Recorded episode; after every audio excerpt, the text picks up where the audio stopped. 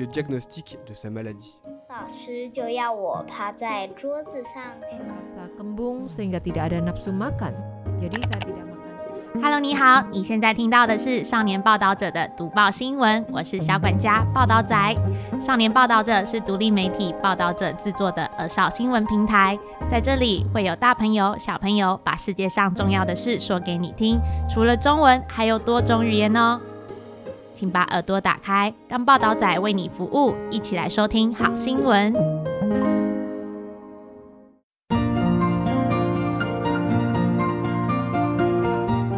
さて今週は台湾国際放送の運営母体である中央放送局と台湾の非営利メディア児童青少年ザ・リポーターとのコラボで制作している児童青少年ザ・リポーター読み聞かせコラムをお送りいたします。児童青少年ザ・リポーターに掲載されている文章を月2回お伝えいたします。今週は6月の2回目です。児童青少年ザ・リポーターは台湾の非営利メディアザ・リポーターが児童青少年のためにディープな報道を行うのに立ち上げたブランドです。ディープな報道を通じて子どもと青少年とともにこの世界に対する理解を深め未来へ邁進するのが目的です。今週のテーマは日本でタピオカミルクティーを売っていた7年間日本に出店した台湾人男性が受けたコロナ禍の試練となっています。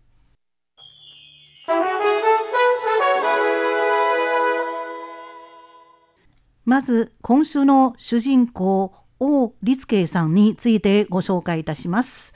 王様の王、規律の律、立つという字に慶応大学の慶という字を書きます。台湾生まれ、台湾育ちの王立慶さんは今年34歳。2015年新たな事業を始めるため日本の大阪に渡りました。2017年に自社ブランドのタピオカミルクティーの店の出店に成功しました。翌年2018年、都心部の心斎橋の商業エリアで2号店を開設しました。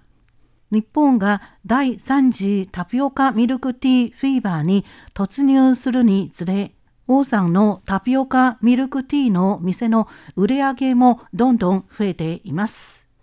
年間売上は一時期2億日本円を超えたこともあります。3号店も梅田の商業エリアで出店することになりました。いつかタピオカミルクティーフィーバーが冷めるだろうと思って王立慶さんはタピオカミルクティーの店の他にまたコーヒーショップと台湾式の朝食屋も経営しています。2019年の夏のことでした。タピオカミルクティーフィーバーが次第に冷めていきました。そして予想外のことが起きました。それは新型コロナウイルスのパンデミックでした。新型コロナウイルスは2019年の年末に世界各地で猛威を振るうことになりました。海外の観光客が日本に遊びに来られなくなっただけでなく、日本の人たちも出かけなくなりました。その影響を受け、タピオカミルクティーの店も相次いで閉店しました。2年間半の新型コロナウイルスの衝撃を受けて、王立慶さんは今、1号店しか持っておらず、しかも半分休業している状態です。王立慶さんの状況は異例ではありません。新型コロナウイルスが日本で猛威を振るった時、日本では何が起こったでしょうか飲食店の未来はどこにあるでしょうか？今週は王立慶さんへのインタビューを通じて日本で起業している台湾の若者たちの経験とその観察についてご紹介いたします。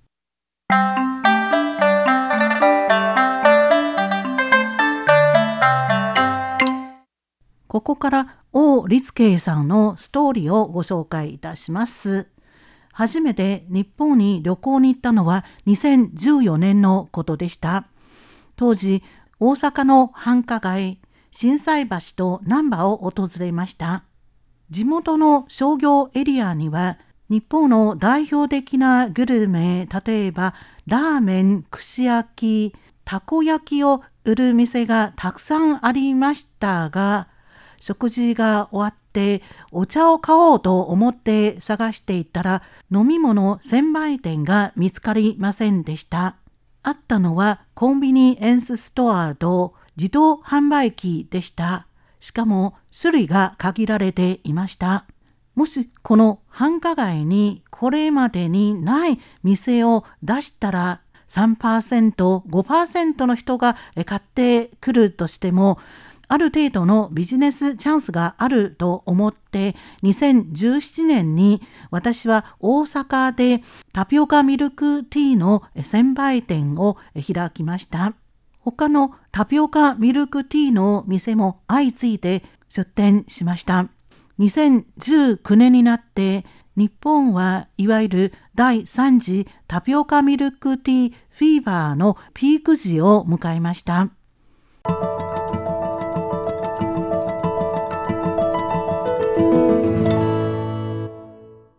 しかし2019年の夏、大阪におけるタピオカミルクティーフィーバーが次第に冷めていきました。しかもタピオカミルクティーに対するイメージが悪くなりました。なぜかと言いますと、一部の人はタピオカミルクティーを飲むことを一種の儀式にしたからです。商業エリアに来たら友達と一緒に列を並んでタピオカミルクティーを買って写真を撮ってチェックインすることは一種の流行になっていました。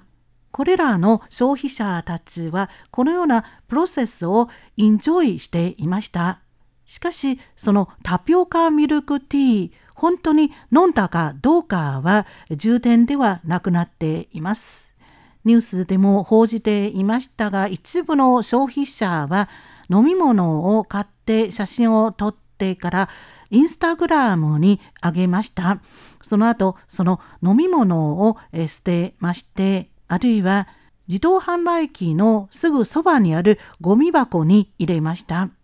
しかし我々の売り上げが本当に大幅に減少したのは2019年10月消費税の引き上げが実施された後のことでした。日本政府は当時消費税を以前の8%から10%に引き上げました。業者に言わせると食品の原材料の税率が8%を維持しただけでその他の家賃設備消耗品などはすべて値上がりしていました。これは店の経営に大きな影響を及ぼしています。一部の店では商品の価格を引き上げています。それにしても売り上げがどんどん減っていきます。街を行く人たちも少なくなっています。20年新型コロナウイルスの感染が拡大し、海外の観光客も減っていました。もちろん売り上げも暴落しました。東京から大阪までのタピオカミルクティーの店は半分潰れてしまいました。4月に日本政府は初めての緊急事態宣言を発表。飲食店に対して営業時間の短縮を提案しました。明確な罰則はなかったものの、政府側は不要不急、外出自粛と繰り返して呼びかけていたので、店の経営にさらに大きなダメージを与えました。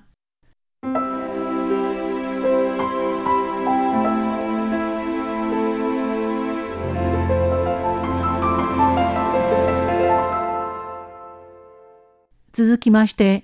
台湾の経営者の街角ウォッチングについてご紹介いたします。ここで言う街角はもちろん日本の街角ですね。一言で申し上げますと、タピオカミルクティーのフィーバーが冷めたものの、タピオカが入っている飲み物が日本でさらに普及するようになったということです。台湾にはドリンクスタンドがたくさんあります。台湾のドリンクスタンドはお茶を主役にしています。タピオカミルクティーを例にとって説明しますと、タピオカミルクティーといっても台湾の消費者はお茶の品種と産地に対してかなりこだわりを持っています。しかし日本の消費者はタピオカに着眼します。タピオカミルクティーを一種のスイーツとみなしています。ですから日本の消費者はタピオカを各種の飲み物に入れています。例えばタピオカ抹茶ミルク、タピオカ煎茶ミルク、タピオカいちごミルク、タピオカコーヒーミルクなどなどです。日本の消費者にとって飲み物はイコールスイーツです。ですから店を経営した当初糖度を、増やしてくれると要求した消費者が大勢いました。糖度を2倍か3倍に増やしてくれると要求した消費者が続出していました。しかし先ほどもお伝えしたように2019年の夏から第3次タピオカミルクティーフィーバーが次第に冷めていって2020年にはさらに新型コロナウイルスのパンデミックがありました。東京から大阪までのタピオカミルクティーが相次いで倒産し、またはモデルチェンジに切り替えました。例えば、えスープとかおかゆとかあるいは他の、え台湾料理を、え売るようにしました。しかし、えこれで日本ではタピオカが、え、姿を消したのではありません。かえって、いろんな飲み物の中で、タピオカの、姿が見られるようになりました。さらに、普及するようになりました。今、多くのコーヒーショップに行けばタピオカが入っている飲み物を楽しめます。タピオカはすでに日本の社会現象の一環になっています。これも第3次タピオカミルクティーフィーバーがもたらしたこれまでにない影響でしょう。コロナの影響でテイクアウトを開始、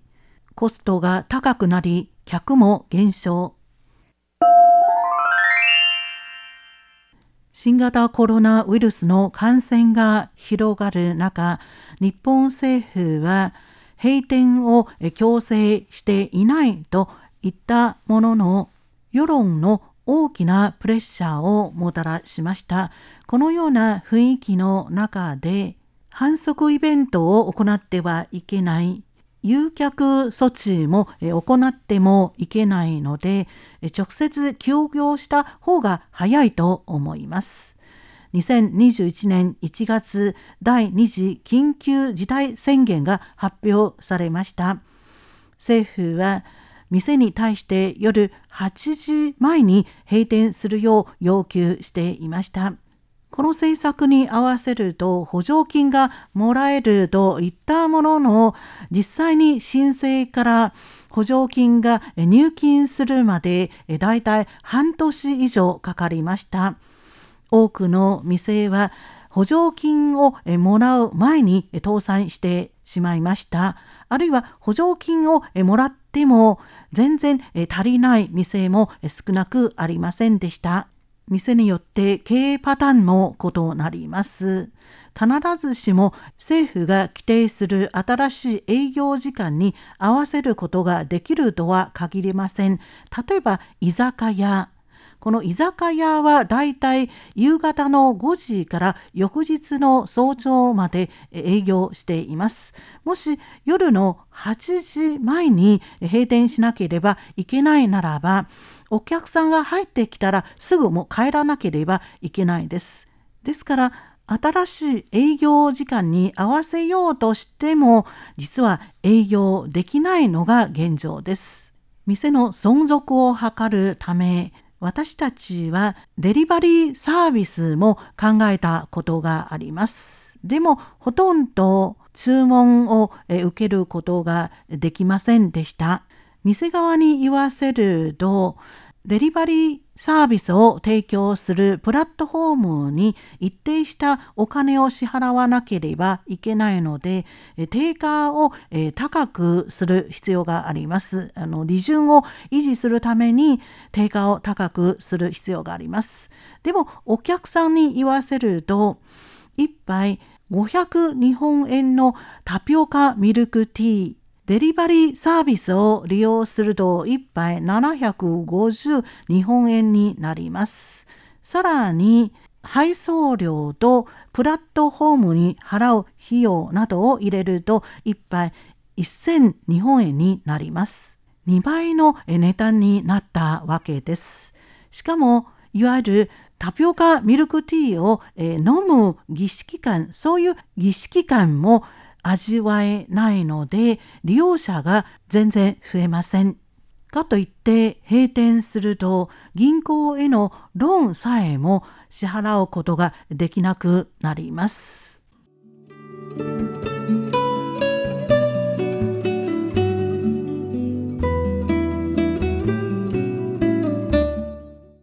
日本政府は多くの支援策を実施しています。しかし、2021年4月以前、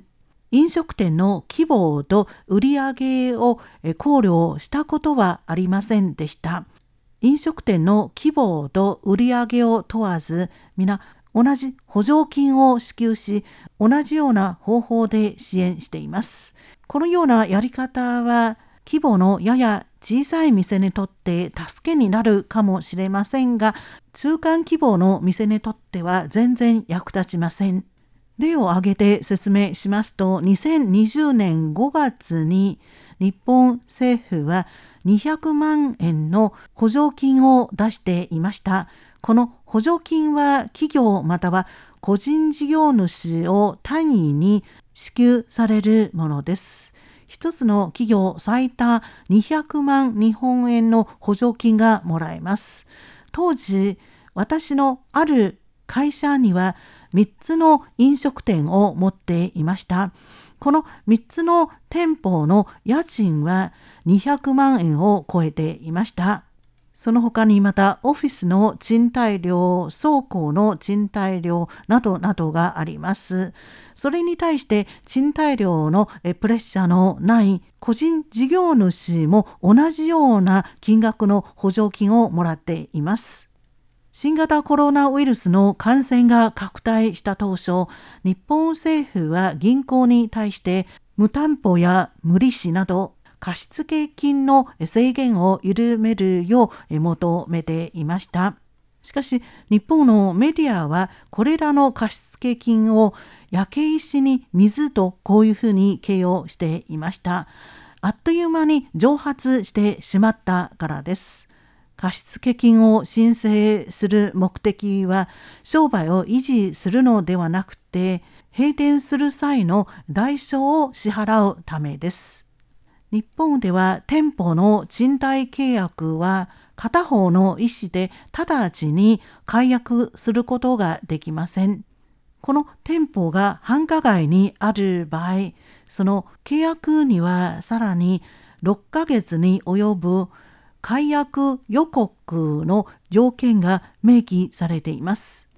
つまり閉店することを決めれば営業状況にかかわらず少なくとも大家さんに6ヶ月の家賃を支払わなければいけないということです。僕を含めて多くの業者は貸付金を申請してこの巨額な解約予告金を支払わざるを得なくなっています。しかし、店を畳むと収入がなくなり、どうやって貸付金を返済するでしょうか？一方、日本の法律の規定によりますと、雇用主の関係で休業した場合、休業期間中、労働者に60%の休業手当を支払う必要があります。新型コロナの影響で休業したことは雇用主の責任ではありませんが、政府はこの休業手当を支払わなければいけないと思っています。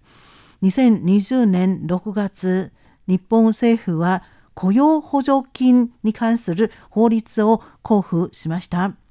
つまり政府から新型コロナの影響を受けて休業した企業の従業員に手当を支給することです。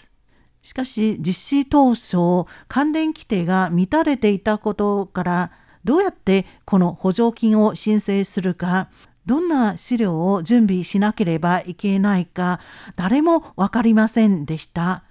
オンラインのシステムもその後できたのです。政府から補助金をもらえると言っても一部の企業は従業員を解雇する道を選びました。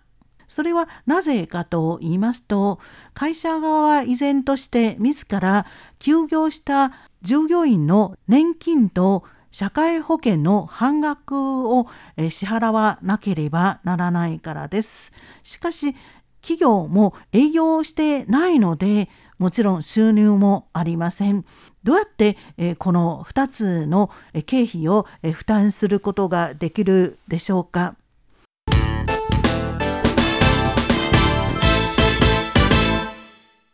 ウィズコロナの日本人お金のかからないレジャーに熱中新型コロナウイルスのパンデミック発生後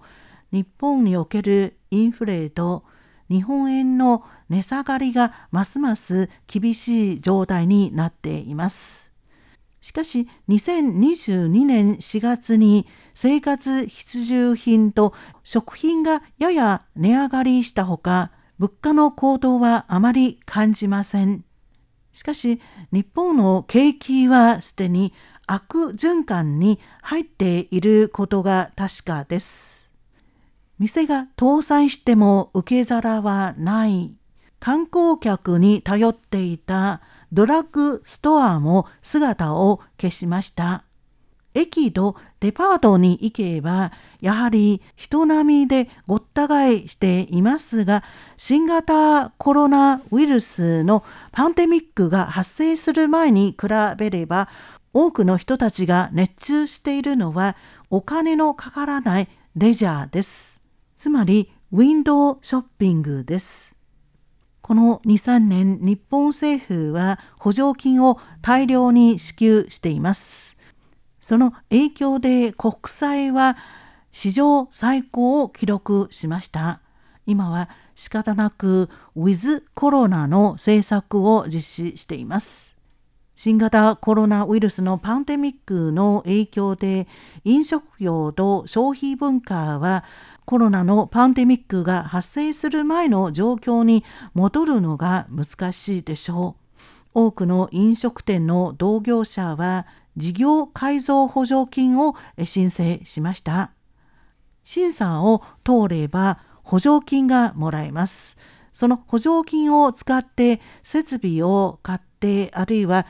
新しい商品を開発してまたは業種を変えようとする人が少なくないようです。僕も計画書を今作成しています。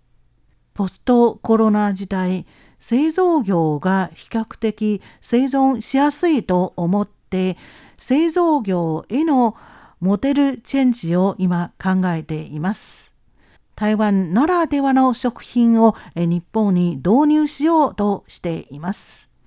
日本の社会では今、瞑想の雰囲気に満ちています。日本にいる台湾人の独特な優位性を生かして新たなブルーオーシャンを作ろうと頑張っています。